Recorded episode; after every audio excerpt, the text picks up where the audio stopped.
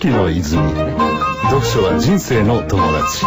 え毎回素敵な本をご紹介する本が門が賞の時間がやってまいりました、えー今日は、えーインタビュアーとしてですね、えーライターの門賀美代子さんにおいでいただきました。どうぞよろしくお願いいたします。よろしくお願いいたします。で今日ご紹介する本は一体どのような本でございましょうかね。えーそうですね。今日はあのー記載平山夢明ダイナー第13回大谷部賞を受賞をしてから全く本が出てなかった、はい。記載平山夢明が、出てませんね、はい。やっと最新刊が出たということで。平山さんの最新刊が。はい。あそうですか。それはいいですね。ということでですね、えー今日は、えーご本人においでいただいております、えー著者の平山夢明さん。いやいや、どうもどうも。よろしくお願いいたします。どうもどうも。なんか、もうちょっとこう、上がれないとダメだろ。それは。インタビューなんだから。こう、すごいイ本できまはいじ。ゃあインタビューを始めさせていただきあます インタビューかこれ。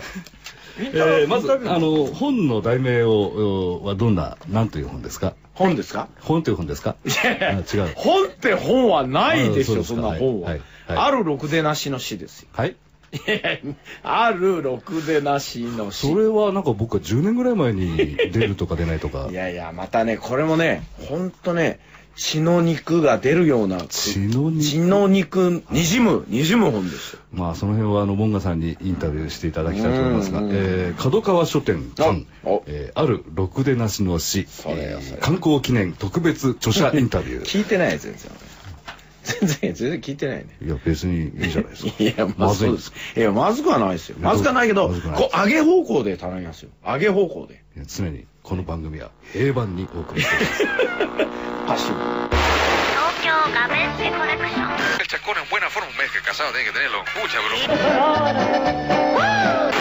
Quiero parecerme a ella y así me pareceré a Jesús.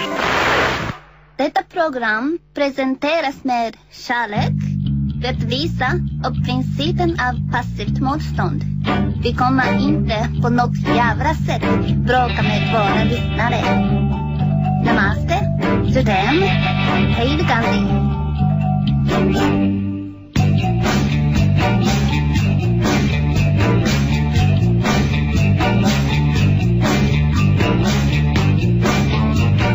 ではよろしくおはい、願いいたします。はい、はい、はい。 えーまあこのあるろくでなしの詩、えー今回はですね2467編の、えー短編が入ってる短編集でうん。ございまして、まず最初があるはぐれ者の詩次がある嫌われ者の詩続けてある極つぶしの詩ある愛情の詩あるろくでなしの詩ある英雄の詩ある空っぽの詩以上ですね。こちらが、えー収録されておりますでその一番最初に書かれたのがある嫌われ者の詩うんですよね、うん。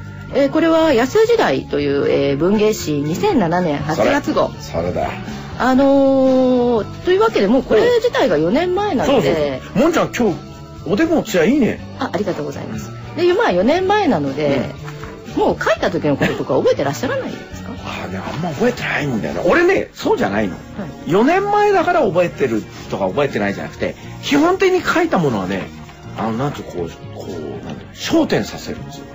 こう、こう焦点ね？焦点、焦点、焦点させる。焦点は何あれだ。あっちだね。あっちだ、あっちだ。あ、まあ、焦点させる。焦点でいいんだろ焦点っつうの？まあどうでもいいですよそうそうそう。まあ、要は活かせるんだから俺昔からよく平山さんのあれ面白かったですよとか言われるんだけど「へえ」ってすごいねって言っちゃう癖があるけど結構いないんだよね今俺の中には。はい、でこの「ある嫌われ者の詩おうをまあ最初にこれを書いて、うん。でその時点でこういう「何々の詩」っていうシリーズものになるという予定でお書きにはなってたいやないね。ないそんな。だってそんなこと俺決めらんないもんねだってそうですか。思ったよ。だって勝手に向こうが出てくるんだからえ向こうって？誰？さ話の方が。あ出てくるかっこいい。あかっこいいですね。今よかった？あまーたおちょっとキランって入れといてあー。そうキラリンっていうな俺がこうやったらキラリンっていうのがいる。いるんですよねそういう詭弁 詭弁を垂れる男。なんでよ。ね。なんでよ。いやいやほんとね。やってくるとか降りてくるとか言ったって所詮てめえが書いてんじゃねえかっていう話ですけどね。魂に斧を打ち込んだような感じが ありました痛かったろ。血は出たかい？いやいやいや。いやいや何かちょっと変な方向へ流れてるのでもうちょっとこうなんだアカデミチックにしようよアカデミックな感じやですか？ってみようやそうするとあれですね、あはいなんででしょのー最初から連作短編にする予定はなかった。もう本当にそれはね美の女神の仰せのままでしたよ。どの辺が美の女神？いやどまあいろいろいろいろですよ。そのうん。美的なものは溢れてるじゃないですかじゃああのちょっとインタビュアーのはい気持ちになってはい。私も聞きますね、2作目を書いた時。ほこの段階でじゃあその1作目意識して連作にしようかなとは思ったの？う2作目は何俺書いてますか？2作目っていうのは？あ私が答えるんですね今。ちょっと後ろにあのインタビュアーにインタビューして書いた順番が書いて。ああすすいません。今ちょっとねあのちょっと今日疲れましたもので失礼しました2作目はどれですかあるはぐれ者の詩ですね。ああはぐれえ並び順としては今回の第1編目ということになっていまはぐれ者の詩。すはい。どんな内容か覚えてらっしゃいますか？それ最初はどういうふうに書いてありますか？あのちょっとよくわかれてないんですけど。どなんて書いて東京ガベッジコレクション。でまあこのあるはぐれ者の詩をある読んでうんうん非常に印象的だったのがうんもうあのつい先日中国でほうほ小さい女の子がずーっと、まあひあの引き逃げされてそれを誰も助けなかったっていう事件が大きく表あの報道されましたけども、ううん。あれと本当にあれをまるで予言するような内容になってるんですよね。またそうなんですよ。実は私ね本当に予言しちゃうんですよね。あの本当ね僕ね結構ねあれですよあの鶴見の父とかね言われるぐらいこう分かるのね。なんかこういう次はこうなるよみたいなところが。だからその感じが迫ってきたんでしょうな。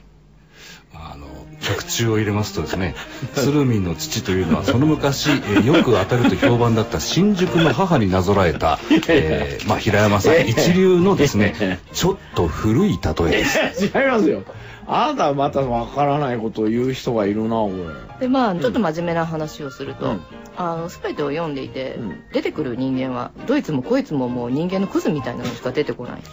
でもなんかこう読んでいると、あのー人間こいつらひどいだろって、うん。こいつらほんとひどいんだよね。でもお前たちも一緒だよね。俺も一緒なんだよっていう平山さんの声が聞こえてくるような気がしたんですよ。まあそれもいそうだけど俺そんなにあの敵外心を持ってないからね読者の人には。あの買ってもらわないと。読者金払って買う人は好きよ。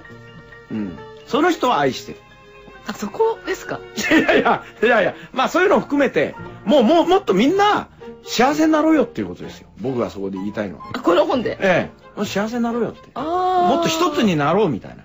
一つになろうって。そうお金がいらあんまない人りそういうの伝わってこなかったんでどうすればいいですかねそれ。なん。いやいやそれはあのね逆読みすれば出てきます逆そこ読みってそんな。後後ろから読めばいいんですか？逆逆読みってあんまりしないでしょ君逆読みって君たちしないでしょ？こう裏逆逆さに読むから読んでいくんですよ。逆から読んでるの？みんな順順読みばっかでしょ？日本人ってあそれは何ですか？あの収録順のお尻から読んでいくってこと？あじゃないですよ。文自体よ文を探さ逆ないさん読む例えばその一番最後が「大丈夫なんだから」で終わってるやつは「ラカダンナ」ってそう読めばいいんです。そうそうそうなんか若旦那みたいな感じそれ何？もしかしたらスペイン語になってるとかそういうの？まあそのあたりはまああまり多くを語ってしまって読者も今日遅いでしまうのでまああのあえて必しておけ言ってろよ。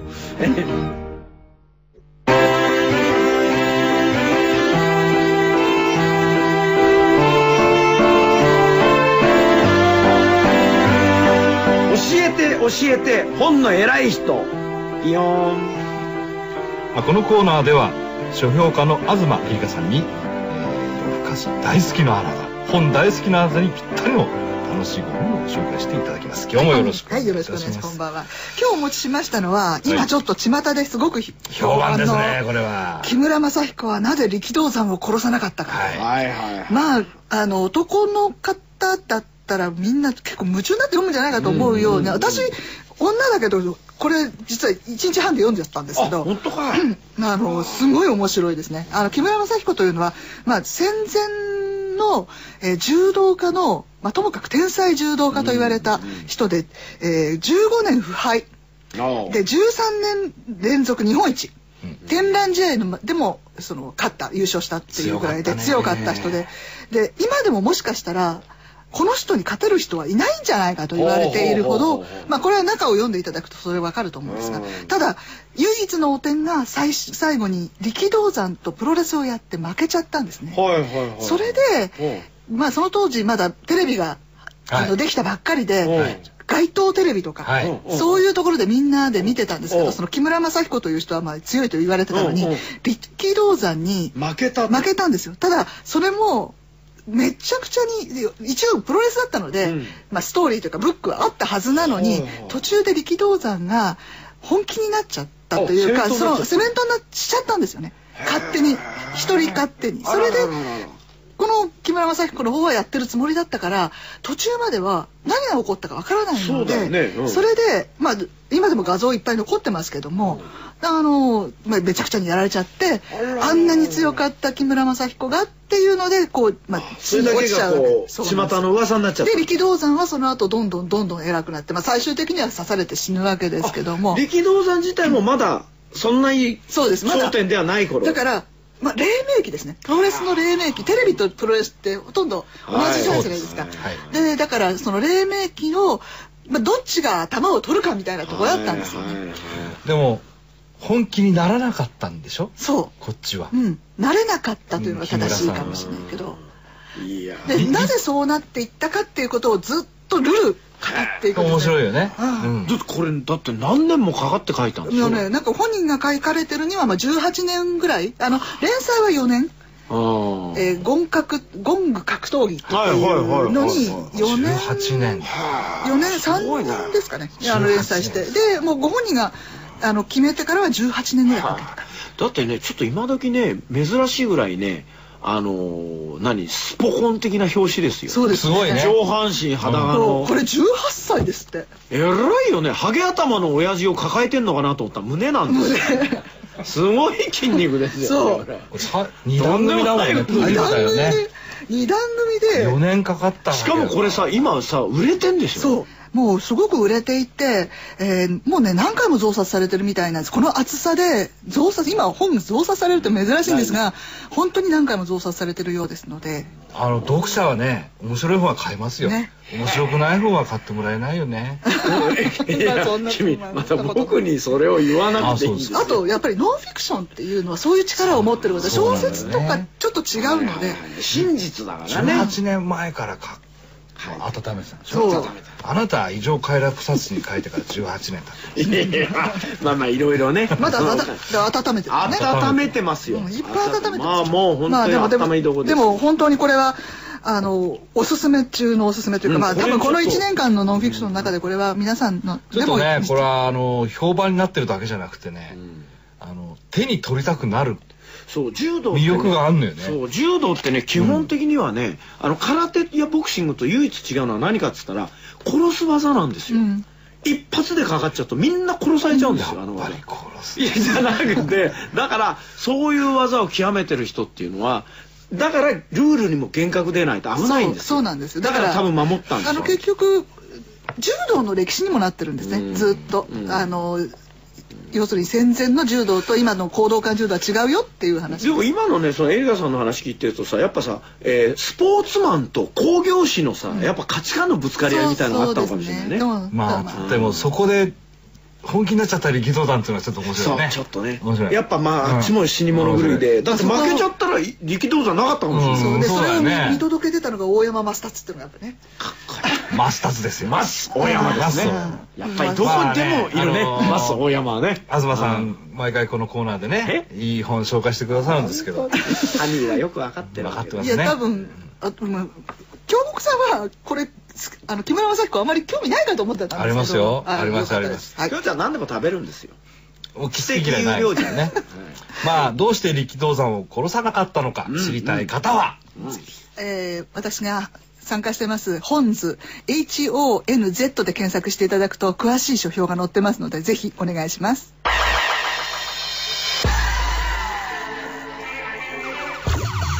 メインパーソナリティ平山夢明レギュラーゲスト京極夏彦が送るラジオプログラム東京ガベッシュコレクション。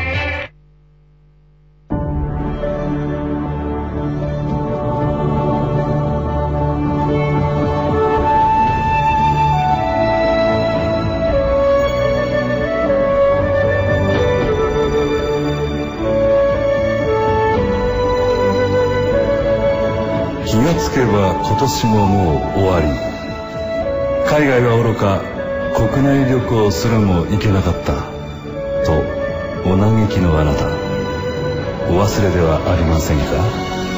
伝統の FM ラジオは長距離旅行が夢のまた夢と言われたあの時代より40年にわたり音楽とマイルドなトークであなたの脳髄の銀幕に世界各地の素敵な景色を映し出してまいりました。今夜も平山夢明機長とともに地球という大いなる大地へ胴体着陸いたしましょう。ゲットストリート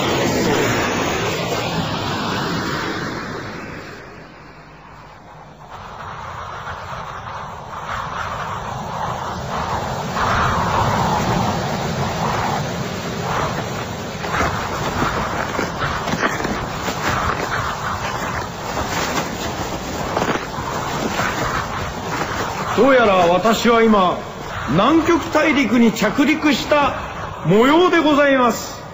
とにかくすごい世界です。猛烈な吹雪。南極大陸では最低気温はマイナス80度にも及ぶという氷の世界でございます。あるけどもあるけども見渡す限り白と水の表現。ああそこに何かいます。近づいていきましょう。なんだこれは。ペンギンではないか。ペンギンさんこんにちは。ここのあこのペンギンは何かちょっと喋るような気がするんですが。ペンギンペンギンさんここあたりに宝物は落ちていませんかね？あのお母さんを返して。君のお母さんはもう死にました。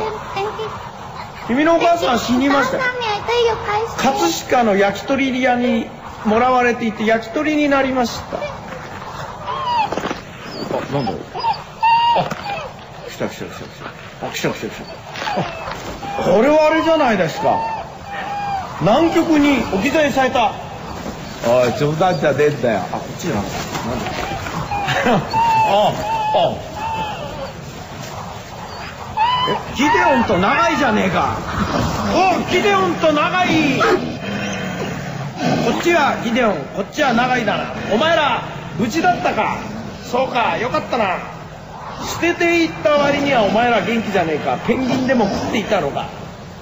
うんそうかそうか。え？お前そんなんになったの？あそうか。お前そんなんだあれ？犬だと思ってお前買ってきたのに。お前そんえお前そんなんだったんだっけ？すごいなお前。まあまあそれはそれとしてこうやって再会できたんだから。な？お前らもちょっと火起こしに。いやガオじゃないだろお前。どんだけ獰猛なんだろお前。お前にドッグフードを食わしてやったのは俺じゃないかバカだな。まあまあまあまあまあまあまあそう落ち着きなされよ。そんなそんなそんなしなくていいから。そんなしなくていいから。ね？大丈夫大丈夫君たちは二人であのなんだ南極大陸にいた時には何をしていたのかな？かき氷を作って食べて。たあそれはいいね。お腹がいっぱいになるだろうからね。うんそうかそうか。それではえっ、ー、とあれだな。君たちにも火起こしを。え？なんだ？え？なんだ？え君がそっちだろ。そんなそんなだったっけ？あああれ？君あれじゃないか。あれサンゴさんじゃないか。サンサンゴさん。サンゴさんじゃないか。あえ君？えそんなで君は？ああ分かった分かった。でもソリを弾いているのは大変だと思ったけどまあ仲良くねジャングルブックみたいなのしてたんで。す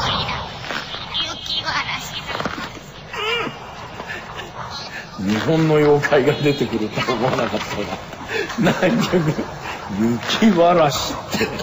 お菓子じゃねえんだからお前。ああいいね。雪わらしがいるってことはあれですよ。あのこれはいい展開になってきました。これは必ず雪女がねいるわけですよ。あれ？ライオン？あペギこれペギラですか？あペギラがこんなペギラですか？あペギラが来た。あ大変だ。もがれてしまう。いや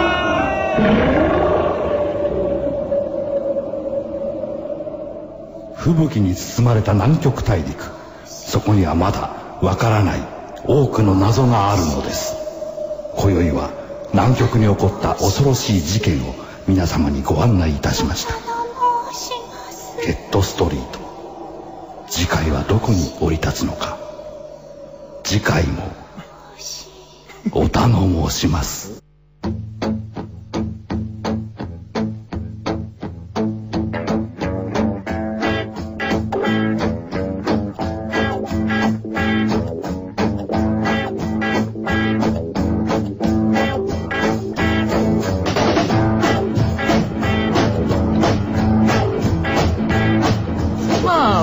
あ今回はね、あの単行本としては異例なんですが後書き著者の後書きがついております。後書きなんか書いたんですか？後書きですよ。後書き黄昏ですよ。ホテルの小部屋ですよえーちなみにですね、今のはあの五木ひろしさんの名曲「横あなたいいんですよ。黄昏になぞらえた平山夢明一流のちょっと古い例えです。いやだいぶ古い。いやいやいやいやいいんですよ今のさっといけばさっといけばでまああの一応ご自分のこう後書きの中でおさて振り返れば丸々2年ぶりの本になりました、うんうん計画的に開けてしまったのではなく書かなくては進まなくてはと念じつつ過ぎてしまった2年です。びっくりしましたってびっくりしましたって自分で書く著者は珍しいですよ。びっくりしましたって書いてありますか本当ですか？こっちがびっくりしましたびっくりしましたって書いてあります2よ年だったんですね。ライナーからは、ね20年ぐらいっていやいやいやいう気がします。あなたの時計はどんだけ早いんだそれはえーもう年末ギリギリですよね。27そうですね日ですか。27日。もうクリスマスがの後にですね、発売。まあ皆さんねはい。ちょっともう今年のどん詰まりでございますよね。いやいやそうじゃないですかえーちょっとこれでですね、あの大藪春彦賞の、授賞式二次会におきましてですね、北方健三先生、大沢有正先生ほか、大御所の前で、先生、されましたねあったね。平山さんね。うんあったね。えー今年ですね。今年では北方さんなんておっしゃってましたかね？あの、平山夢明のパブリックな約束です。皆さんね、あの、まあ、まあ、今年出すよな、酸素。はいはいはい今年出すよな、酸素。はいはいはい今年出すよな、酸素。はいはいはいなんで繰り返してんだよ違います違います違います今年というのは、えーこの本が出た段階でですね、あと、えー、3違いそうですね。ますよ。日のうちに残り一冊出るんです。違います違います。あの時に言った今年っていうのはルビなんですよ。僕たち仕事柄ルビを打つじゃないですか漢字。あれ1年って書いてある。1年っていうのにルビが今年って2つあのだけ年内じゃなかったですかね。ないですないです。これはだって俺喋っていなかったもんないずれに本しろ。まあ普通の本の出方で考えるとまあどれだけ頑張って遅くっても12月頭もしくは1月の頭に出てないと本にはなんないです。何の花えどういういやー、1月だと難しいでしょうね。何何何？え年末1月に出てないと？とね。何が出てない？原稿が。原稿がもう2冊分上がってないと、約束は守れなかったということになりますそんなことはい。ないですよ。もう俺なんてもうすごいんですか？らできた。すごいんだと思います。すごいまあ、でもこのある六連の詩の詩は、おうおう。えー角川書店から年末に発売されてですね、きっと、まあ、話題騒然となることでしょうね。まあ懐がねあったかいですから年末って皆さんやっぱその時にね買ってもらえるといいなと。ご興味のある方は、ぜひ書店に足をお運びください。全然内容触れられなかったですね。いやいやどうだろう